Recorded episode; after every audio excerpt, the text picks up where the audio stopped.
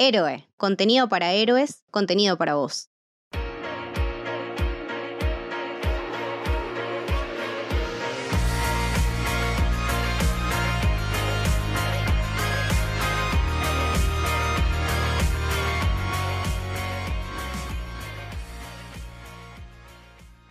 Bienvenidos y bienvenidas al Camino del Héroe.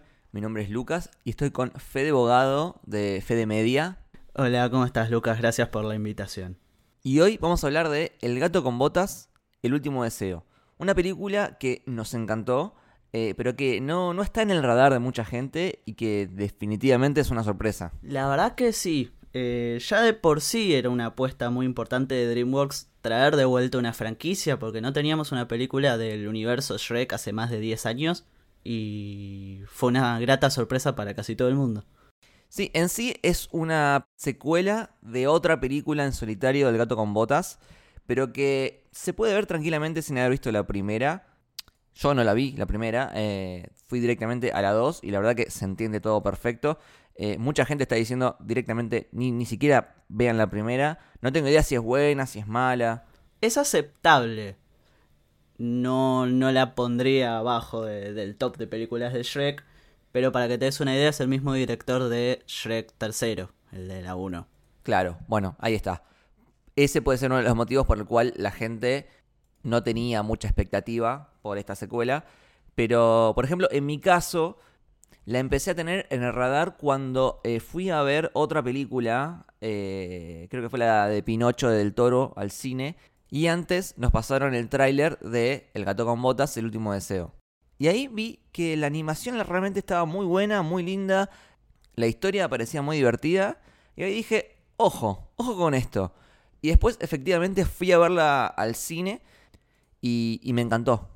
Me gustó realmente muchísimo. Eh, no sé, ¿a vos qué te pareció, Fede? Sí, a mí me pasó algo parecido. La, cuando se anunció la película no me gustaba tanto la idea. De hecho, al principio se había anunciado la película con un nombre medio parecido, pero distinto al fin y al cabo. Iba a ser El gato con botas 2, Las nueve vidas y los 40 ladrones. Iban a meter otro, otro cuento ahí.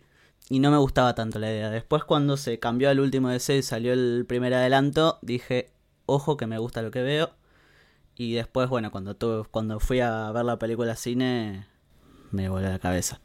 Sí, yo, bueno, cuando salgo de ver una película en el cine siempre me quedo ahí como procesándola. Y en este caso es como que dije, che, no le encuentro nada malo. Así que nada, creo que eh, este, que probablemente sea como un mini episodio, me gustaría que funcione más como una especie de, recomendación para quienes no están teniendo en cuenta la película o para quienes están todavía en duda de mmm, ¿es realmente tan buena como dicen?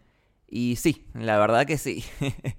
eh, después por ahí hablamos con algún que otro spoiler, pero quería que más que nada la, existencia de este, de este episodio eh, sea como una especie de recomendación para que vayan a verlo al cine, porque creo que realmente está entre las mejores películas animadas, al menos del último año. Eh, bueno, técnicamente es del año pasado la película, ¿no? Sí, ahí hay una vuelta extraña, porque la película en Estados Unidos se estrenó el 21 de diciembre del 2022, pero acá en Argentina se estrenó el 5 de enero de, este año, ya del 2023. Técnicamente es del 2022, pero bueno, queda ahí medio en el limbo. Claro. Pero bueno, eh, podemos, si querés, empezar hablando un poco de la gente detrás de la película, que uno de los primeros involucrados fue el mismísimo Guillermo del Toro, ¿no? Sí, pero de hecho Guillermo fue productor ejecutivo de la primera. Ahí va, perfecto, perfecto. Eh, bueno, y después es como que entró en lo que se llama el infierno de producción, que es cuando ya empieza a tener como muchos quilombos y, y no avanza, hasta que uno de los encargados de diseño de producción, que se llama Nate Rugg, sugirió que esta película tenga un estilo más parecido a una película muy querida por este podcast que es Spider-Man Into the Spider-Verse. Película que yo también amo muchísimo. De hecho, hoy a la mañana me salió en recuerdos de las historias de Instagram que hoy hace cuatro años que la fue a ver al cine. Uf, qué lindo, qué lindo. ¿Quién pudiera verla por primera vez de nuevo, no? qué lindo, la verdad. Es un placer. Este, sí, pero bueno, eh, me parece que la, decisión de ir por este estilo fue acertadísima. Si bien eh, ya hay algunos que están diciendo que eh, es como un robo a, a Spider-Verse, eh, y puede que tenga un punto, pero a mí me parece más como una inspiración. Spider-Verse es una película que, que un poco revolucionó el cine de animación y caló muy fuerte en todo aquel que, que, se dedica a la animación o que forma parte de esa industria. Entonces me parece que tiene sentido y tiene lógica que muchos creadores hayan absorbido esto nuevo que trajo Spider-Verse y lo apliquen en sus siguientes películas. Son los efectos de, una obra maestra que, obviamente va a terminar inspirando a mucha gente y, provocando una especie de tendencia. Eh, están saliendo muchas películas que absorben algo del estilo de Spider-Verse. Eh, la nueva, la última que salió de las Tortugas Ninja, tiene algo de eso. Eh, The Mitchers vs. The Machines, que bueno, son los mismos productores. Eh, DreamWorks, la anterior película que sacó, que se llama The Bad Guys, que no la vi, pero eh, parece que también va por el mismo lado. Pero bueno, por esta decisión es que primero llaman a uno de los directores de Spider-Verse para que dirija esta del gato con botas. Después, al final, no termina quedando él y terminan llamando a otro director que se llama Joel Crawford, que sí trabajó con DreamWorks eh, anteriormente muchísimo como story artist. Eh, estuvo en Kung Fu Panda, eh, en alguna de Shrek, en Trolls, en una de Lego. pero después, como director, no sé si había tenido alguna otra grosa.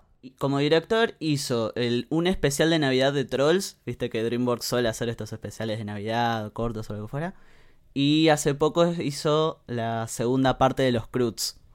Una peli que como se estrenó justo cuando empezó la pandemia, pasó totalmente de largo.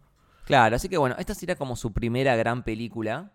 Eh, y volviendo un poco al tema visual, algo también a destacar que por ahí es más sutil, pero a mí me llamó la atención, es que eh, abandonaron ese estilo más de 3D realista que venían usando desde Shrek y pasaron a usar un 3D que parece algo así como pintado. O sea, uno ve el modelo 3D y sin dejar de ser 3D, parece como que le, hubiesen dado pinceladas de pintura por encima. Y que queda muy lindo y que se está empezando a usar bastante. Eh, creo que en The Mitchell vs. The Machines eh, se, veía bastante bien esto.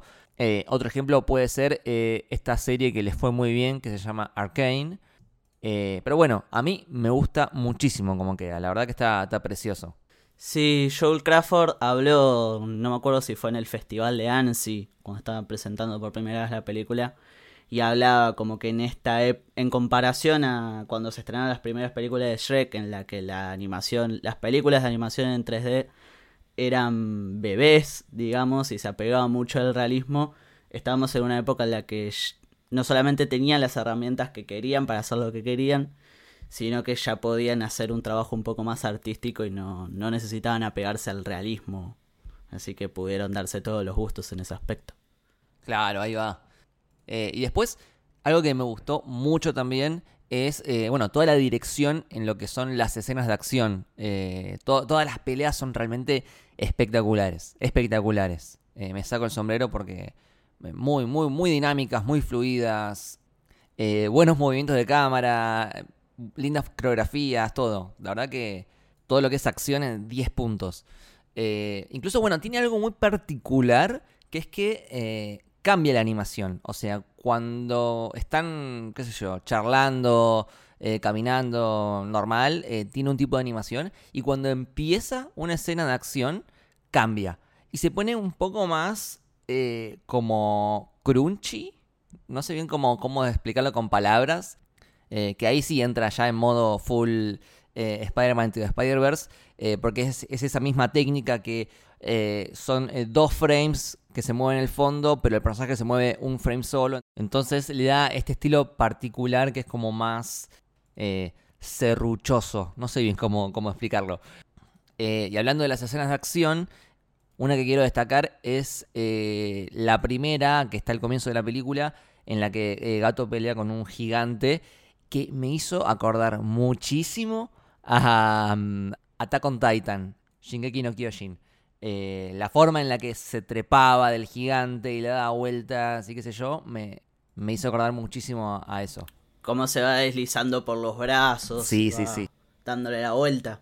Y ya que venimos mencionando tanto eh, Spider-Verse y con esto nos podemos meter un poco más con la trama y con los personajes de la película, eh, algo que me pasó es que el, el villano de Gato con Botas, en este caso Jack Horner, me hizo acordar muchísimo a Kimping por el diseño del personaje, porque es como una mole cuadrada con un traje negro que yo lo relacioné inmediatamente. Eh, y aparte tiene esto de que el villano de esta película es eh, full villano, o sea, es, es malo malo, no, no tiene algún tipo de gris o, al- o algún tipo de atisbo de redención. eh, para nada, es full villano. Sí, sí, la verdad que no lo había pensado.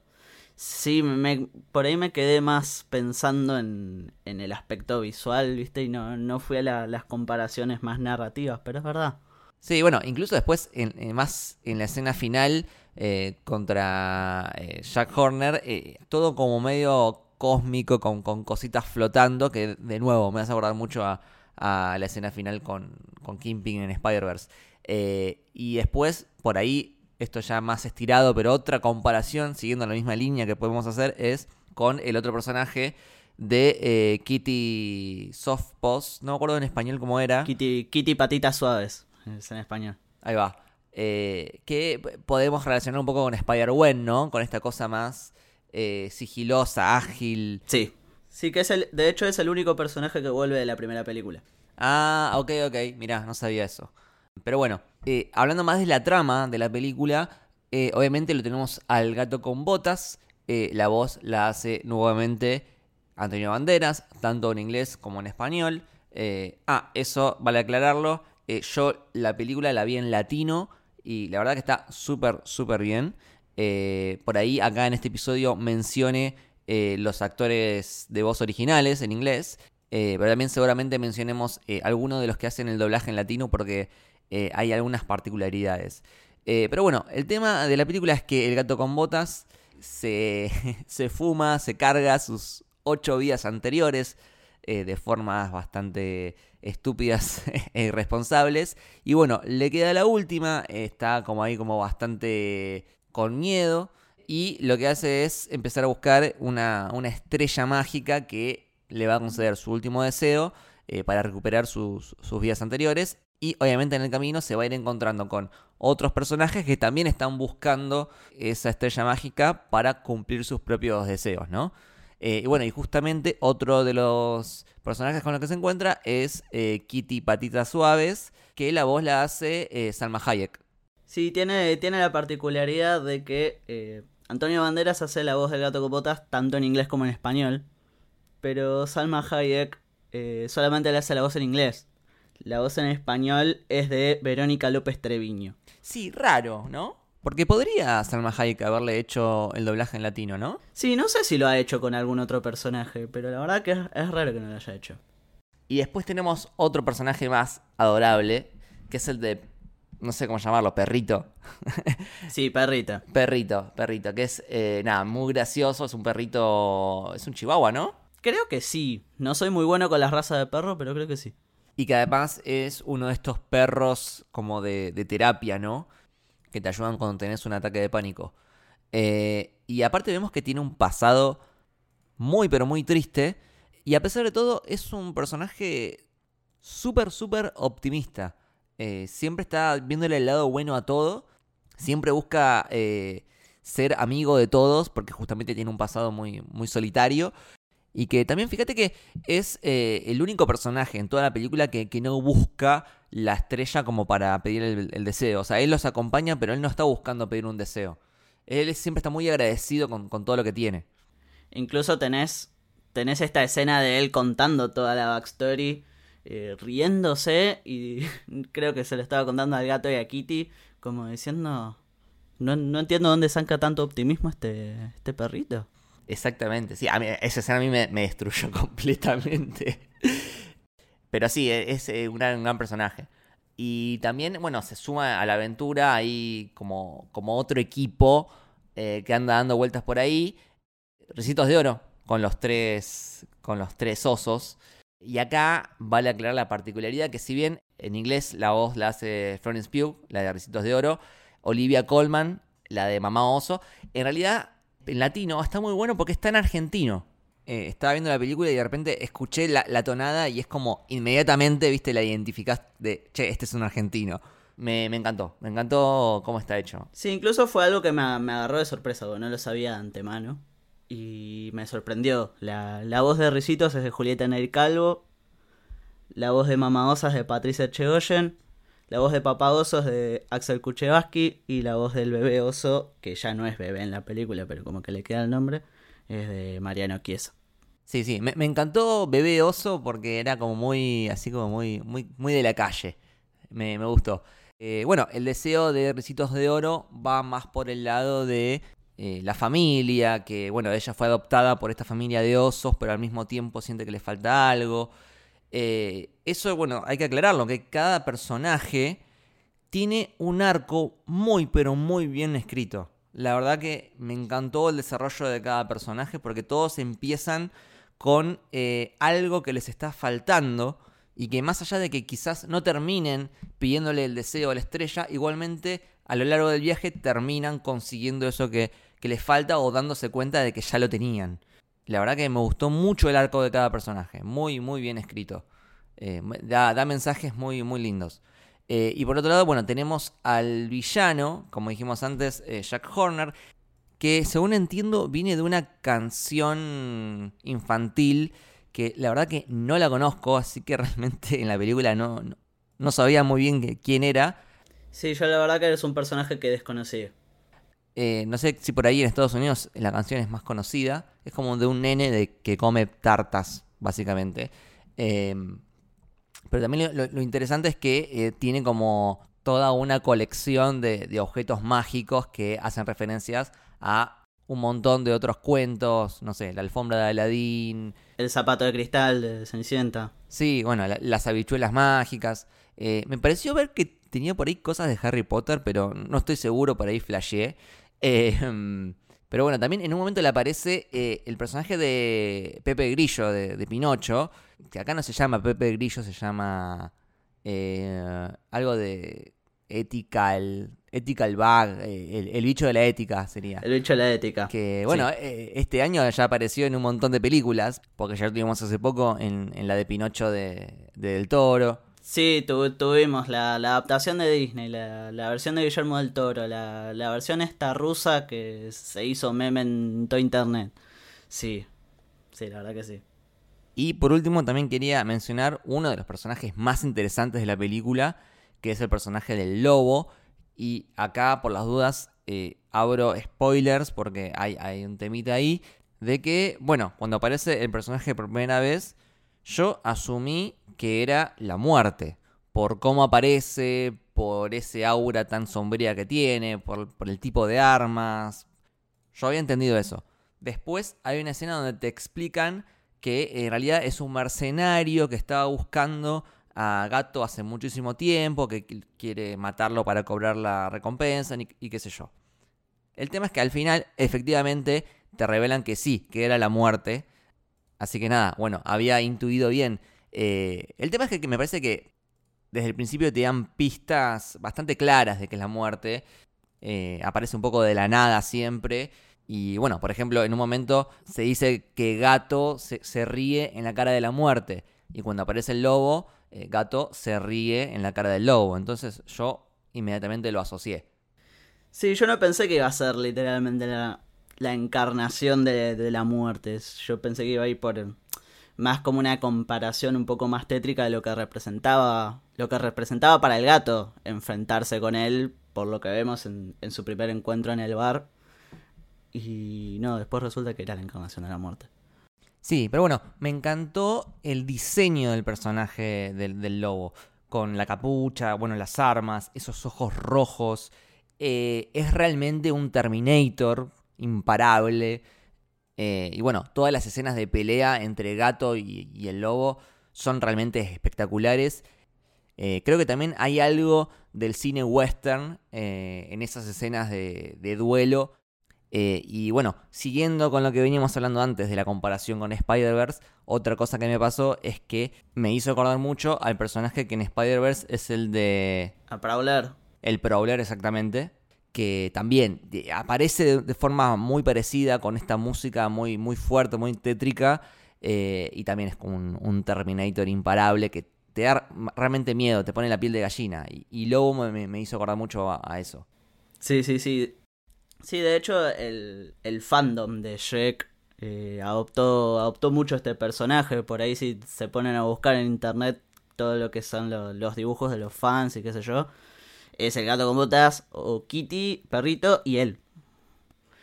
Como que se, se hizo querer mucho y creo que se ganó un lugar al- en- entre los altos puestos de, de villanos de DreamWorks. Sí, sí, totalmente, me encantó, realmente me encantó. Y es fundamental también para el arco de, de Gato, ¿no? Porque a través de este personaje es que eh, Gato termina tomando las riendas de su vida, termina dejando de tener miedo por todo y valorando más eh, la vida en, en general, ¿no? Creo que hay un mensaje muy, muy existencialista, si se quiere. Sí, incluso está esto de que se cuando luego se va que le dice disfruta tu vida, total nos vamos a encontrar porque la muerte le llega a todos. Este detalle que por ahí en las películas familiares no se nombra tanto cuando se involucra la muerte. Sí, sí, totalmente. Está bueno como hay temas que por ahí eh, hace tiempo eran más tabú, eh, ahora se, se empiezan a tocar en, en las películas para chicos. Eh, así como también en un momento en esta película, Gato tiene eh, un, un ataque de pánico y Perrito lo termina ayudando y me parece que está muy bien tratado todo eso. Sí, incluso sin mencionar el, el ataque de pánico, pero el que, lo, el que lo vivió, el que sabe de qué estás hablando, se da cuenta. Totalmente, totalmente. Eh, no sé si hay mucho más para, para mencionar, eh, pero bueno, está, está el epílogo donde eh, parece que van yendo para eh, muy, muy lejano, ¿no? Que no sé si simplemente es un final abierto o si realmente ya está confirmada una, una 3 o una siguiente película de Shrek. Sí, mira, con respecto a eso, se habló muchísimo, si bien no está confirmada del todo, se habló mucho respecto de una Shrek 5, más que nada cuando DreamWorks pasó a manos de Universal, porque viste que DreamWorks fue pasando de muchas manos y ahora está en Universal. Se habló mucho de una Shrek 5, no está del todo confirmada, y yo en- redes lo decía, eh, si al gato con botas le, le llegaba a ir bien, que le está yendo bien, eh, yo creo que. No sé si Gato con Botas 3, pero Shrek 5 creo que será inevitable.